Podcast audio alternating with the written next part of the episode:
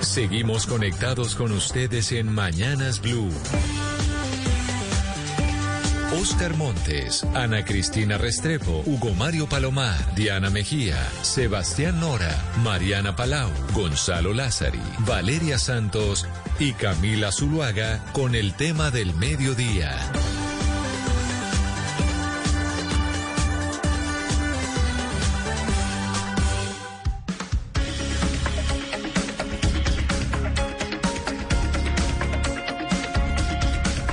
12 del día 16 minutos. Gracias por acompañarnos a quienes se van sumando a esta transmisión también de Facebook Live para que debatamos acerca de una de las noticias de interés de este año que por supuesto tienen que ver con las elecciones. Habrá elecciones al Congreso, elecciones legislativas, también elecciones presidenciales.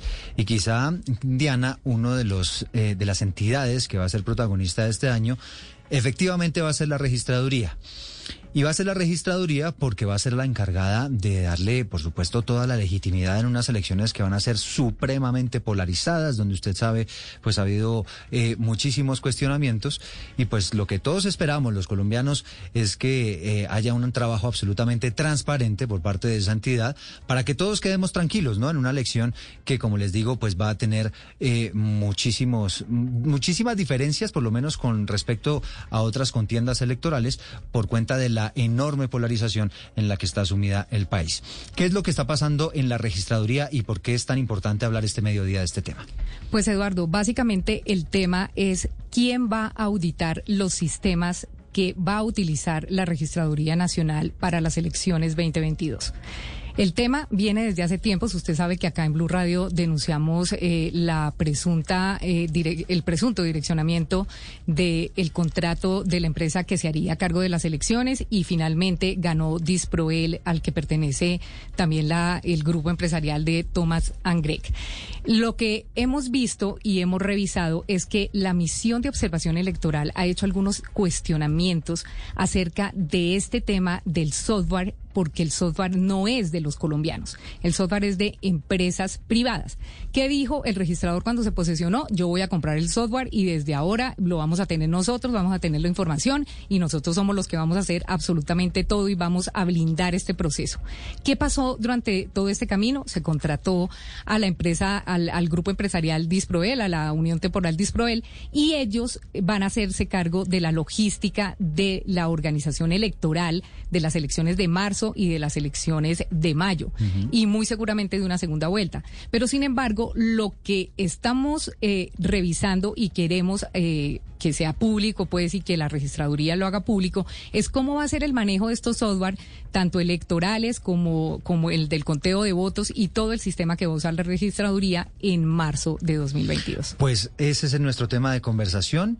A esta hora del mediodía nos acompaña Nicolás Farfán, que es registrador delegado en lo electoral. Eh, doctor Farfán, bienvenido y gracias por estar en los micrófonos de Luz Radio. Muy buenas tardes ya, Eduardo, a ti, a todo tu equipo de trabajo, a la doctora Alejandra Barrios y a toda tu audiencia. Y también saludo a esta hora a Alejandra Barrios, ella es la directora de la misión de observación electoral, que es eh, el movimiento, que es eh, la organización, pues que está haciendo una serie de preguntas que son muy válidas, como les digo, ahora que se nos vienen estas jornadas electorales tan importantes. Doctora Alejandra, como siempre, un gusto tenerla con nosotros. No, para mí es un gusto poder estar con ustedes, poder estar con el doctor Nicolás Farfán.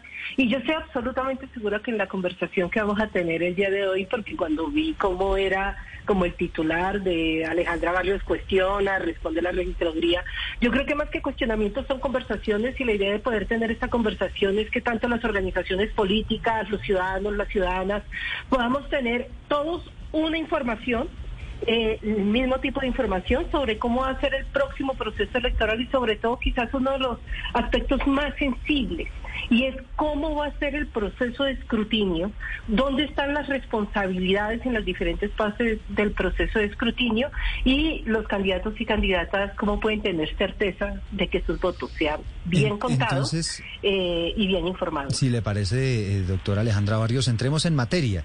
¿Por qué le preocupa este tema del nuevo, eh, de la unión temporal, del nuevo contratista que se va a encargar del manejo del software para las elecciones de este año? ¿Qué hay allí detrás? ¿Qué es lo que nosotros tenemos? Tenemos un proceso electoral que a diferencia de eh, muchos países de América Latina no es un proceso electoral realizado directamente por las autoridades electorales colombianas. Son procesos electorales que son completamente contratados a, eh, empresas privadas.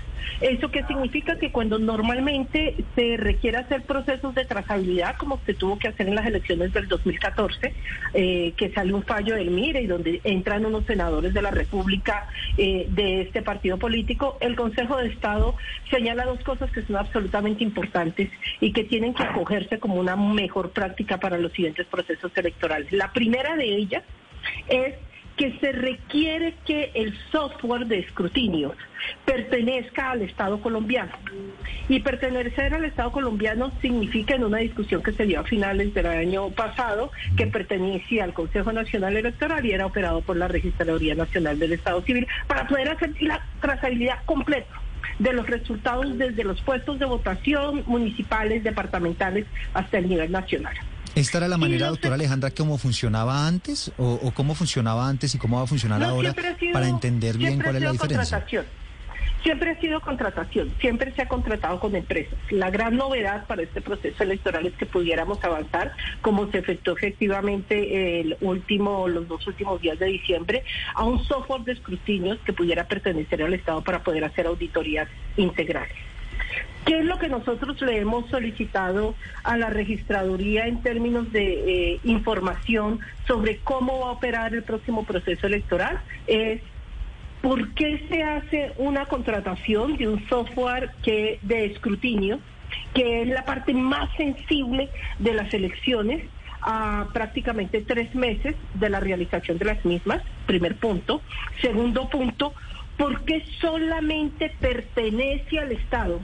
Eh, lo que tiene que ver con los software de los escrutinios nacionales, pero sigue privatizado todo lo que es el proceso de escrutinio de, las, eh, de los departamentos, de los municipios, los distritales, eh, porque ahí seguimos teniendo un software que es de las empresas privadas y no logramos una solución integral para que eh, pudiera hacerse toda la auditoría y la trazabilidad completa.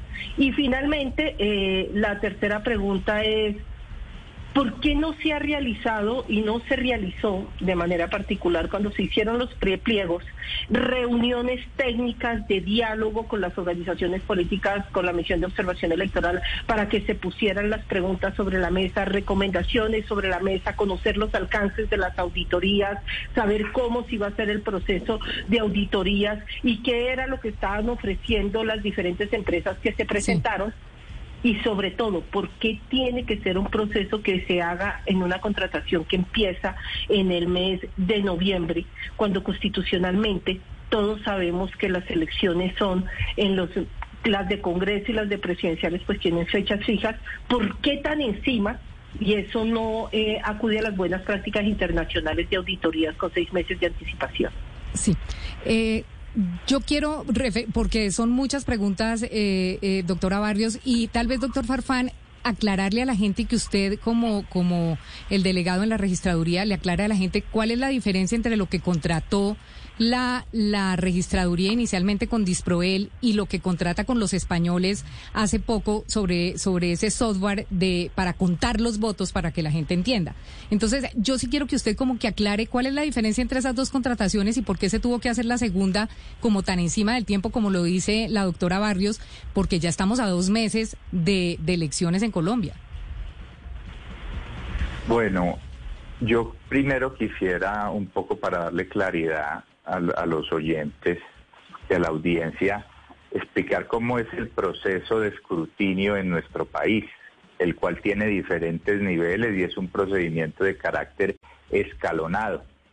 Los ciudadanos votan en papel a través de unas tarjetas electorales que son depositadas en las urnas y son custodiadas por los jurados de votación. Cuando concluye la jornada, los jurados de votación diligencian unas actas escrutando los votos y poniendo los resultados que obtuvo cada una de las opciones electorales. Una copia de esa acta diligenciada por el jurado de votación es conducida a una comisión escrutadora. Está conformada por jueces de las repúblicas, notarios o registradores de instrumentos públicos y en la cual la registraduría solo actúa como secretario de la comisión. Es decir, que las decisiones que se dan respecto a los escrutinios son tomadas por los jueces de la República. Cuando concluye esa comisión escrutadora de escrutar las actas de jurados, genera unos formularios donde consolidan los resultados de su circunscripción, sea municipal o zonal, y se lo remite a una etapa del escrutinio de carácter departamental, donde son los delegados del Consejo Nacional Electoral quienes a su vez escrutan esas actas provenientes de, los municipios y finalmente llega al Consejo Nacional Electoral en el ámbito nacional, quien es la máxima autoridad en materia de escrutinios y quien consolida los resultados de carácter nacional y las apelaciones.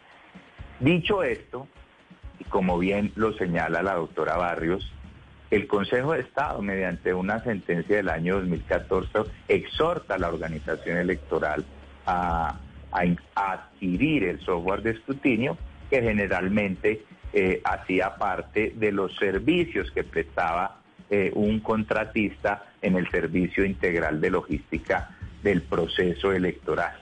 Pues miren, pasaron tantos años y fue esta administración de la registraduría desde el año 2014 que tomó dos acciones fundamentales. Primero, incorporó la obligatoriedad de adquirir el software de escrutinio en el proyecto de código electoral que lideró la entidad y la organización electoral y gracias a Dios fue aprobado en el Congreso de la República y hoy se encuentra en examen de la Corte Constitucional con ponencia favorable. Y segundo, sin importar eso, inició el cumplimiento de la sentencia.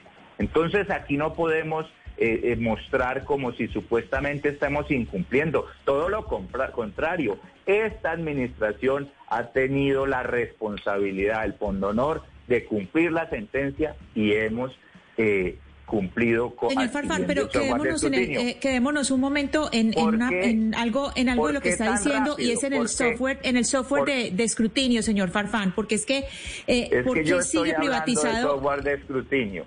Entonces pues ella pregunta por qué tan rápido. Debemos recordar que nosotros intentamos adquirir el software de escrutinio y lamentablemente ese proceso contractual público fue declarado desierto.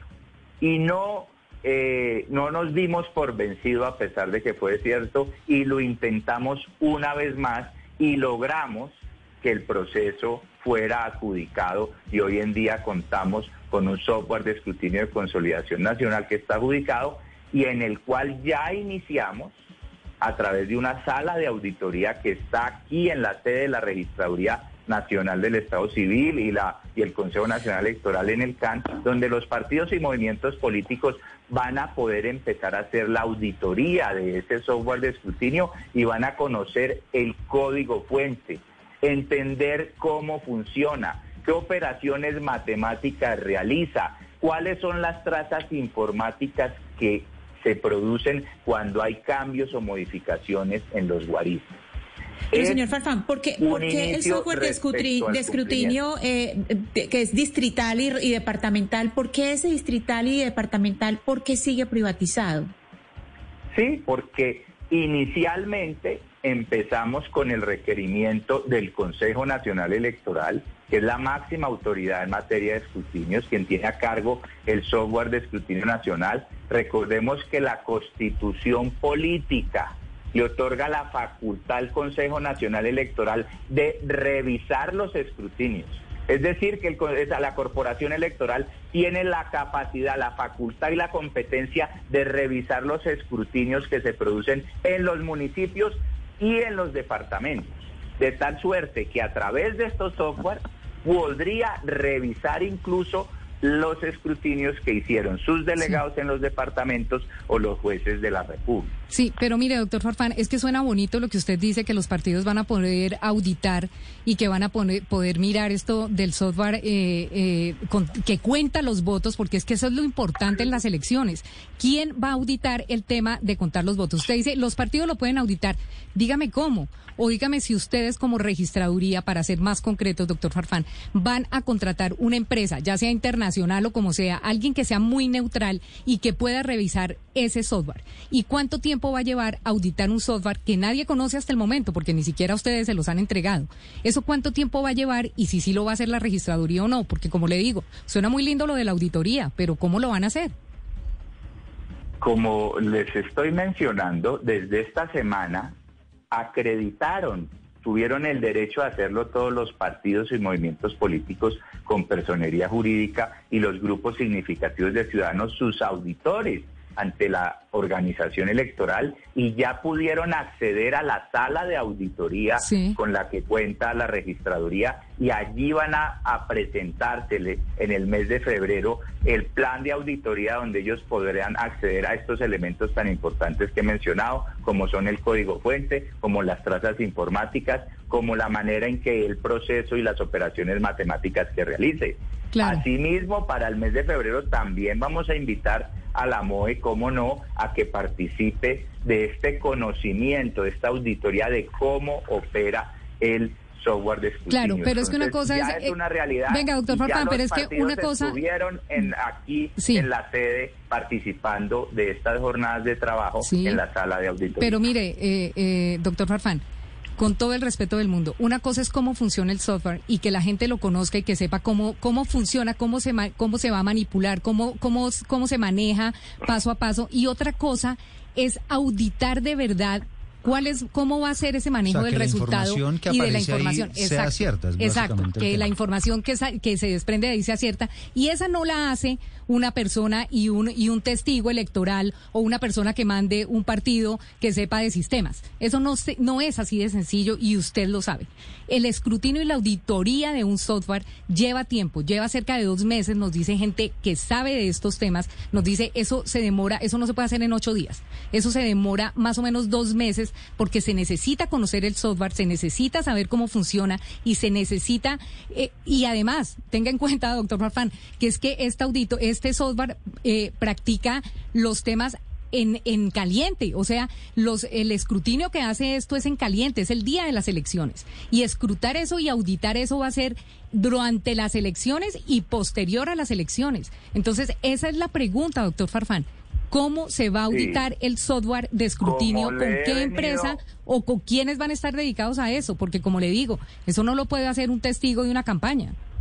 Como le he venido manifestando en repetidas oportunidades desde el lunes de esta semana, el 17 de enero, los partidos políticos ya acreditaron sus testigos y sus auditores en sistema y ya hicieron presencia en la entidad y están conociendo la sala. Es un primer paso. Como bien usted lo señala, el escrutinio se desarrolla en todo el territorio nacional. Por eso ellos también tienen derecho a acreditar auditores de sistemas y de software en todos los centros de procesamiento, en todas las comisiones escrutadoras, donde podrán observar y pedir las trazas informáticas que se generan a diario del escrutinio para verificar cuáles son los resultados a cada día del cierre y compararlos con los que inician el día siguiente. Ellos podrán observar si en la traza informática hubo cambios, hubo modificaciones, si la comisión escrutadora, por ejemplo, se abrió en un horario donde no debía funcionar, si hubo modificaciones. Y un segundo punto, que su merced también lo señala, respecto al componente técnico. La organización electoral, Consejo Nacional Electoral y la Registraduría le ha solicitado a misiones de observación electoral internacional que hagan presencia en el territorio nacional para auditar los componentes técnicos del proceso electoral. Se les ha requerido un énfasis técnico con personal idóneo, ingenieros capacitados y técnicos que puedan observar no solo el día de la jornada electoral el 13 de marzo, que desde ya puedan acercarse. ¿Y quién, a quiénes se les ha invitado? A la omisión de la Unión Europea, a la Organización de Estados Americanos, a CAPEL del Instituto de Derechos Humanos, al Centro Cárcel, al Instituto AIFES. La gran mayoría ha confirmado. Recordar que la Unión Europea no hace observación electoral de corta duración, sino de mediana y larga duración, y estarán presentes muy pronto antes de la jornada revisando esos componentes de carácter informático, no solo de los escrutinios, sino de otros componentes como por ejemplo el preconteo, la designación de jurados y la conformación del censo electoral. Estamos conversando a esta hora con Nicolás Farfán, él es registrador delegado en lo electoral. Estamos hablando sobre el nuevo software que contrató recientemente la registraduría que se va a encargar del manejo de los datos de escrutinio. Esto es básicamente establecer que lo que la gente votó en el papel efectivamente aparezca en los sistemas. Alejandra Barrios, que es la directora de la MODE, también nos acompaña este mediodía. Eh, doctor Alejandro, ¿usted tenía también algún comentario sobre este tema? Sí, no, uno primero agradecer al doctor Farfal la, explicación que está dando, entonces para, para tener claridad sobre eh, lo que entendí en torno a eh, los procesos de contratación. Entonces, ¿qué es lo que tenemos hoy para el proceso de escrutinio?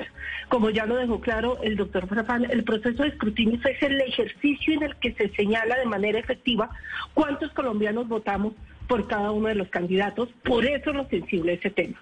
Entonces, tenemos, y doctor Farfán, yo le agradecería me corrigiera si en algún momento ah, digo alguna imprecisión. Hoy tenemos dos contratos. Hay un primer contrato eh, que tiene la responsabilidad de hacer los escrutinios auxiliares, es decir, el conteo de votos, auxiliar, distrital, municipal y departamental. Hay un consorcio de empresas que para esos escrutinios, ese conjunto de escrutinios, es eh, la que lo va a hacer y es privada, que es el de eh, Unión Temporal de Distribución de Procesos Electorales. Ellos tienen esa responsabilidad. Este contrato en específico em, tiene un costo de 148 mil millones de pesos. Ahí.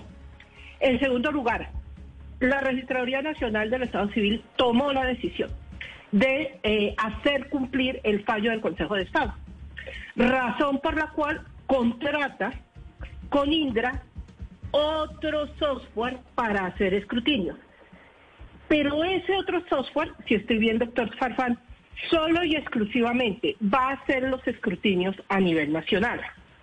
A ese software invitan en todo el ejercicio de transparencia y de eh, brindar información adecuada a la registraduría a los partidos políticos y a IFE, Centro Cárcel, Unión Europea, OEA y CAPEL, que pueden asistir a esos procesos de auditoría. Para el proceso de auditoría de la Unión Temporal de Distribución de Procesos Electorales, cuyo software es privado, que tiene derechos de autor, derechos de propiedad intelectual, etcétera, esa auditoría la va a hacer una empresa, eh, Gregor, que tiene sede en la misma registraduría. Es decir, no es una auditoría independiente. Si eso es así, eh, y digamos, y sobre todo felicito que empiecen a avanzar en el cumplimiento de la decisión del Consejo de Estado.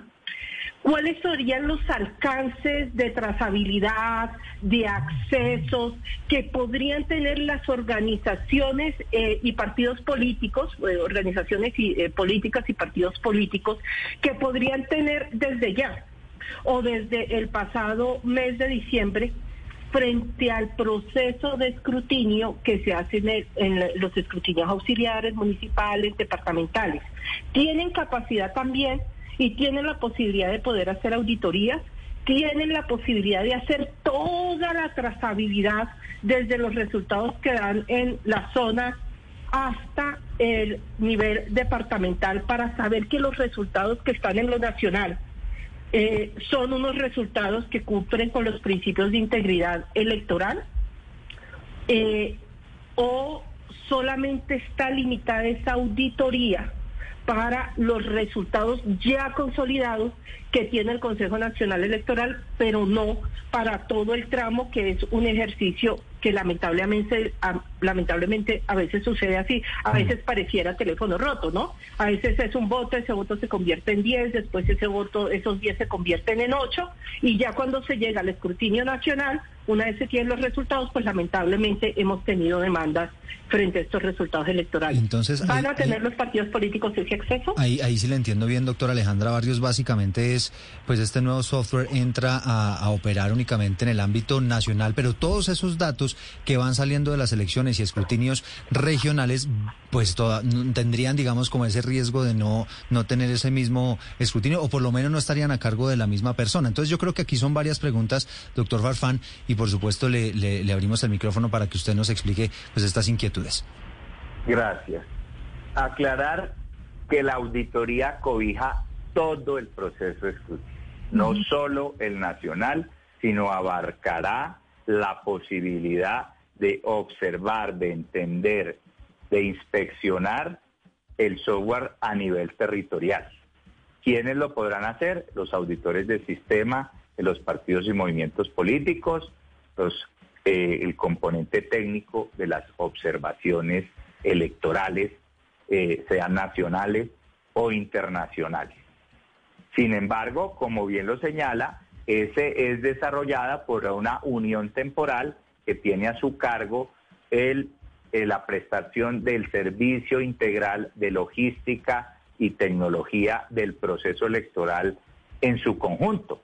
Incluso ese abarcaba las ya pasadas elecciones de consejos locales y municipales de juventud, elecciones de Congreso de la República y presidente de la República. ¿Y cuál es la garantía de que eso sí se va a poder observar y palpar? Porque también en cumplimiento del exhorto que hace el Consejo de Estado en el año 2014, se incorporó dentro de los requerimientos de esa unión temporal para la prestación del software de escrutinio en el nivel territorial que tenga la capacidad de generar trazas informáticas que permitan al observador técnico identificar en qué momento, a través de qué usuario, si hubo o no una alteración de los resultados, cuál es la explicación de cómo se van consolidando o sumando los resultados.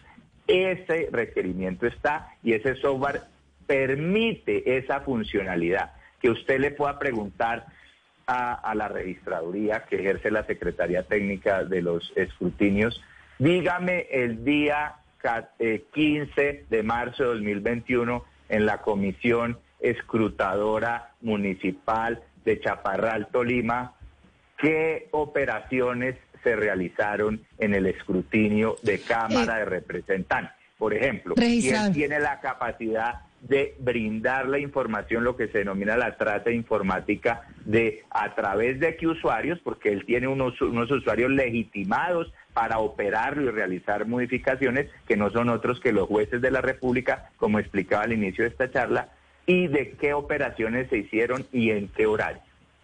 Registrador, está muy importante la explicación que usted nos está dando, pero si hay una preocupación en la ciudadanía alrededor de cómo se adjudicó este contrato para el software de escrutinio a esta empresa española Indra.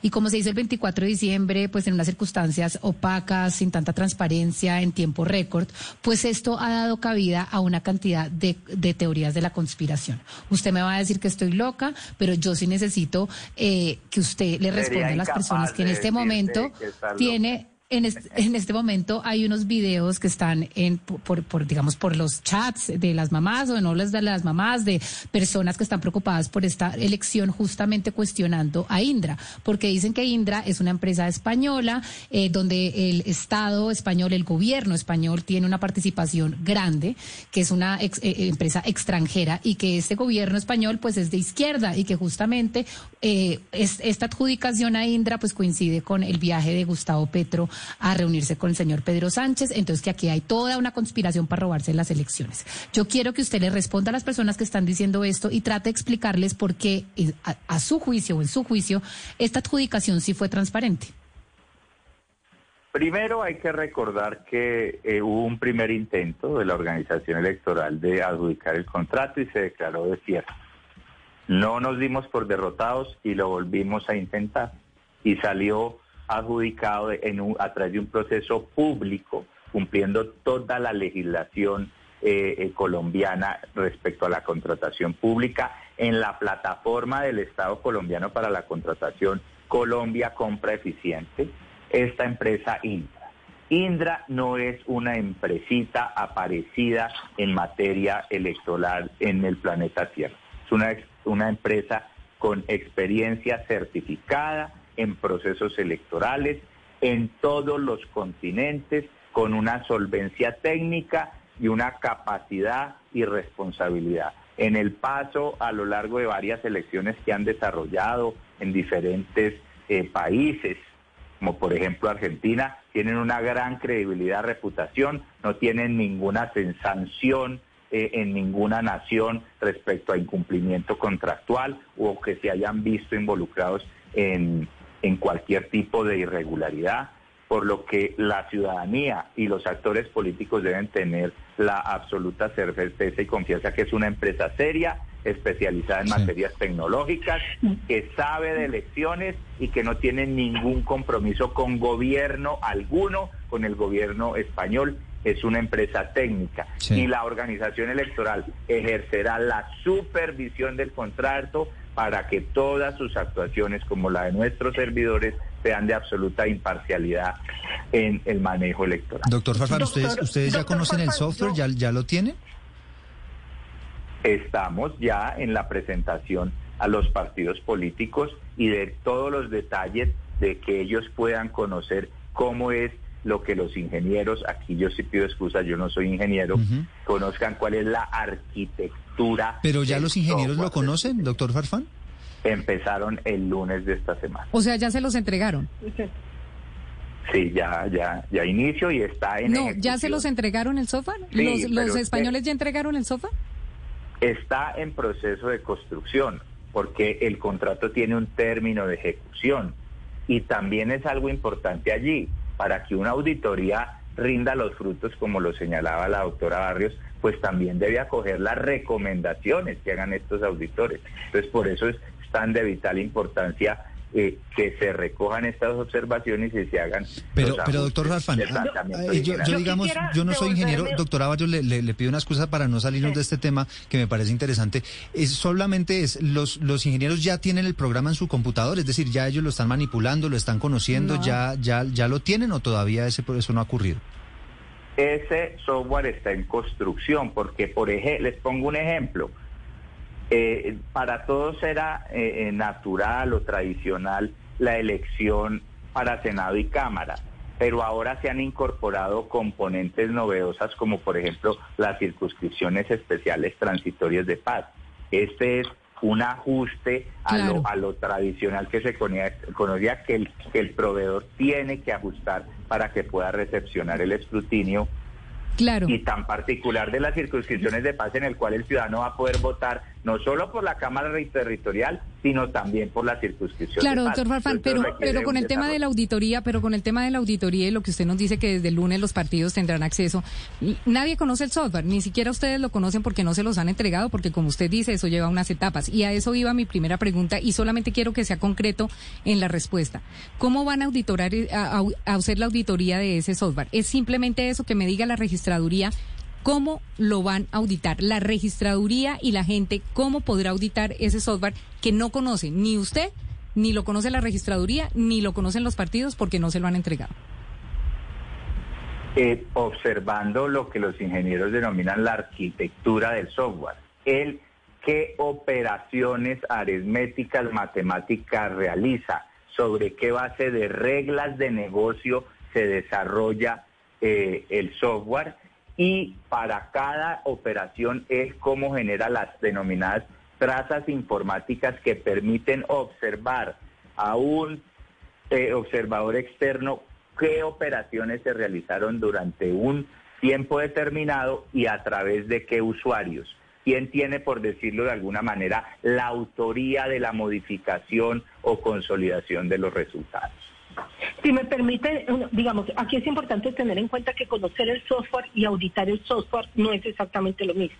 Digamos, yo coincido completamente con el doctor Farfán de que sería imposible digamos, estando hoy a 20 de enero, poder tener un software de escrutinios de carácter nacional cuando se adjudica este contrato el 29 de diciembre.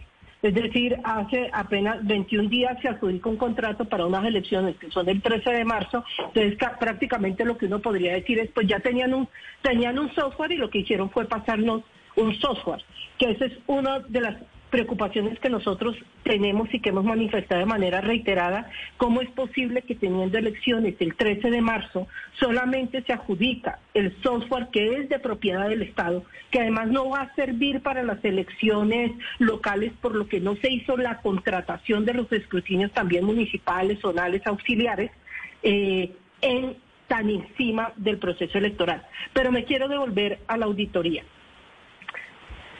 Un proceso de auditoría se demora alrededor de seis meses.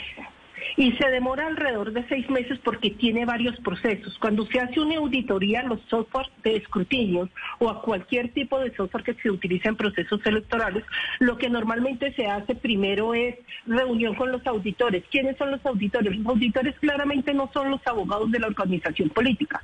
Los auditores tienen que ser ingenieros especializados en el lenguaje en el que se entrega el software. Estos ingenieros hacen recomendaciones. Las recomendaciones son contestadas por la autoridad. La autoridad señala cuáles ajustes se van a hacer, cuáles no se van a hacer y explica por qué cuáles no se van a hacer. Posteriormente vuelve nuevamente y se hace el, el ejercicio de revisión y de recepción de comentarios. Como ya se señaló, estamos a dos meses. Decir que los partidos políticos van a auditar el software es señalar que sí, pueden conocer el funcionamiento del software, pero no significa que tengan la capacidad de hacer una auditoría técnica. Esa, porque esa como sería lo la pregunta. el doctor Farfán, es, no, pues eh, no somos ingenieros. Voy a poner un ejemplo. ¿Cómo se hace en México? El proceso de auditoría del software en México, que además es propiedad del Estado, todo, ¿no? Empieza seis meses antes. Se hace a través de la UNAM y lo acompaña una comisión que es independiente, que eh, entrega unos informes que son conocidos por las organizaciones políticas. Es decir, el ejercicio de auditoría se separa del Instituto Nacional Electoral para poder garantizar la independencia frente a lo que encuentran los auditores, que son de la, eh, de la UNAM de México, eh, de lo que está haciendo la autoridad electoral que tiene bajo su responsabilidad el conteo y la agregación adecuada de los votos. En segundo lugar, que la auditoría la van a hacer observaciones electorales internacionales. Sí. Viene la eh, viene eh, la Unión Europea. La Unión Europea ha sido absolutamente clara que ellos no van a hacer auditoría de software. En eso han sido clarísimos no van a hacer auditoría. Su preocupación básicamente, doctora Barrios, es el tema del software. La interrumpo, discúlpeme porque el tiempo es corto, ya estamos llegando al final del programa, pero para que el doctor Farfán pues, pueda contestar sus inquietudes. Adelante, doctor Farfán. Gracias. Ahí quiero hacer dos precisiones. Primero se dijo que la firma JHB MacGregor S.A., quien se ha contratado para que haga la auditoría externa, tiene sede aquí en la registraduría. Eso no es cierto. Eso es una empresa de auditoría reconocida que se ganó un contrato adicional que la organización electoral buscó de una auditoría externa para que le haga también auditoría a todos los componentes de carácter informático y logístico del proceso electoral. Ellos rindar su informe y será público, pero no hace parte de la organización electoral y goza de plena autonomía para el ejercicio de sus funciones. Segundo, dentro del contrato de adjudicación del, de la propiedad del software de escrutinio, se incorporó un requerimiento al, al futuro proveedor que debía contar con el acompañamiento de una universidad que también supervisara el desarrollo del software a nivel técnico. Y esta empresa que ganó el contrato públicamente, Indra ha seleccionado a la Universidad Nacional quien a través de la Facultad de Ingeniería también realizará eh, el seguimiento a ese proceso. Reconocemos que sí, no son los tiempos ideales, pero aquí hay un esfuerzo institucional. Es un primer paso para brindarle a la organización el software de escrutinios y de con el acompañamiento de las organizaciones políticas, los de observación nacional e internacional, brindarle garantías porque quiero dejar claro este mensaje, nosotros no tenemos nada que ocultar, nosotros no tenemos ningún interés político en las elecciones, solo sino que sea todo transparente. un objeto transparente, un actuar imparcial y que todos los sectores políticos estén tranquilos. las, elecciones van a funcionar igual con este cambio de software y demás a como las hemos tenido comúnmente, es decir, la gente ese mismo día va a conocer algunos resultados, digámoslo, parciales, ¿no? que son como los, los, los resultados a boca de urna, que son muy parecidos ya, digamos, a cómo van a quedar en la realidad y después de eso va a funcionar parecido el proceso de escrutinio, que se tarda un poco más.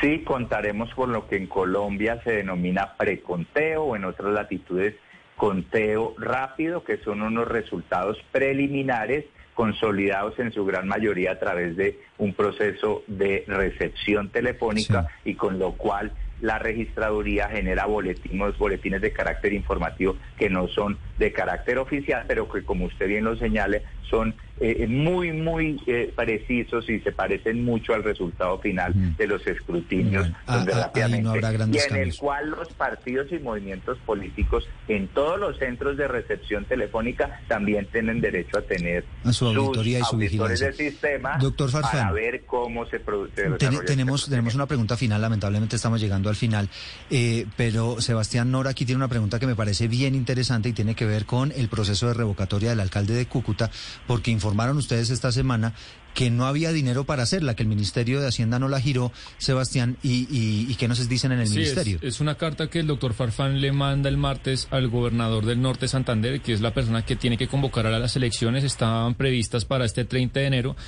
Y como se hubo cambio en las fechas, lo que decía el doctor Farfán en la carta es que al haber cambio de vigencia fiscal, pues actualmente no se contaban los recursos. Y la pregunta, doctor Farfán, puntual es, Usted dice eso, nos comunicamos con el Ministerio de Hacienda y quiero que oiga un audio corto. Nos comunicamos con la vocería de la campaña del Comité Revocatoria del alcalde de Cúcuta, el señor Jairo Vázquez, y esto nos contó a ver que usted nos puede dar luces sobre este tema. Preguntarles qué soporte tiene la carta del 18 de enero del 2022 cuando pide una prórroga eh, de la fecha del 30 de enero para la revocatoria de Cúcuta, aduciendo falta de recursos, cuando el 16 de, de diciembre, a raíz de una tutela, eh, el Ministerio de Hacienda eh, certificó la disponibilidad de los mismos y cuando usted mismo, y me perdonan la redundancia, le profirió o le emitió o le remitió una carta al señor gobernador de Norte de Santander, Silvano Serrano, proponiendo como fecha el 30 de enero. La verdad yo quisiera... Y, doctor Fafán, eh, nuestra compañía Marcela Peña, que cubre noticias y temas económicos, pues contó que ya el Ministerio de Hacienda tiene libre disponibilidad de esos recursos, entonces queríamos preguntarle en qué está y en qué va a estar la revocatoria del alcalde de Cúcuta. Sí, como usted lo ha descrito, en diciembre del año pasado se contaban con los recursos, hubo el cambio de fiscal de vigencia fiscal, ahí hay que hacer una serie de operaciones porque lo que no se ejecuta se debe devolver. La registraduría rápidamente el 4 de enero solicitó el levantamiento previo de ese recurso para después hacer el traslado presupuestal y eso que vuelva al Ministerio de Hacienda es un, tecnicismo en materia financiera eh, y lamentablemente desde el 4 de enero hemos esperado pacientemente y solo obtuvimos el día de ayer el levantamiento previo cuando estamos a 11 días de las elecciones. Y me pregunto yo, ¿quién en 11 días no, puede pues, organizar es imposible. unas elecciones Pero entonces, doctor de una capital de departamento? ¿Para cuándo entonces? Pues lo que yo le he dicho al señor gobernador, ya que contamos los recursos, vamos a acordar una nueva fecha en donde podamos hacer la gestión contractual. ¿Y cuánto necesitan ustedes en la registraduría para eso, doctor Farfán? Es decir, ¿cuánto se eh, podría demorar? Estamos evaluando, recordemos que la, norma inicial de la convocatoria dice, da un plazo como de dos meses, dice la ley 1757-2015 de la fecha convocatoria y un máximo de dos meses previendo pues esa actividad logística. Entonces, ese sería un plazo prudencial que, repito, debemos concertar y coordinar. Es decir, para, para, para marzo, más o menos estamos hablando de, de una fecha cercana a las elecciones al Congreso debemos verificar eh, en concreto, porque repito, ya está el levantamiento previo, pero ahora la registraduría hoy está haciendo el traslado presupuestal y ese acto administrativo vuelve al Ministerio de Hacienda para ser aprobado. Entonces, eh, no es que ya tengamos los recursos, faltan dos pasos más. Ya casi. Ya casi. Bueno, pues el tema de, la, de, la, revocatoria en Colombia, que como ustedes se dan cuenta, pues es muy difícil, muy difícil que se lleve a cabo. Le agradecemos estos minutos, doctor Nicolás Farfán, registrador delegado en lo electoral, también a la doctora Alejandra Barrios, la directora de la Misión de Observación Electoral, sobre todas estas inquietudes relacionadas con el proceso de elecciones que se viene para este año, tanto para el Congreso como las presidenciales. Muchísimas gracias por habernos acompañado en el Mañanas Blue. Ya viene Meridiano con la información, con las noticias más importantes de Colombia y del mundo.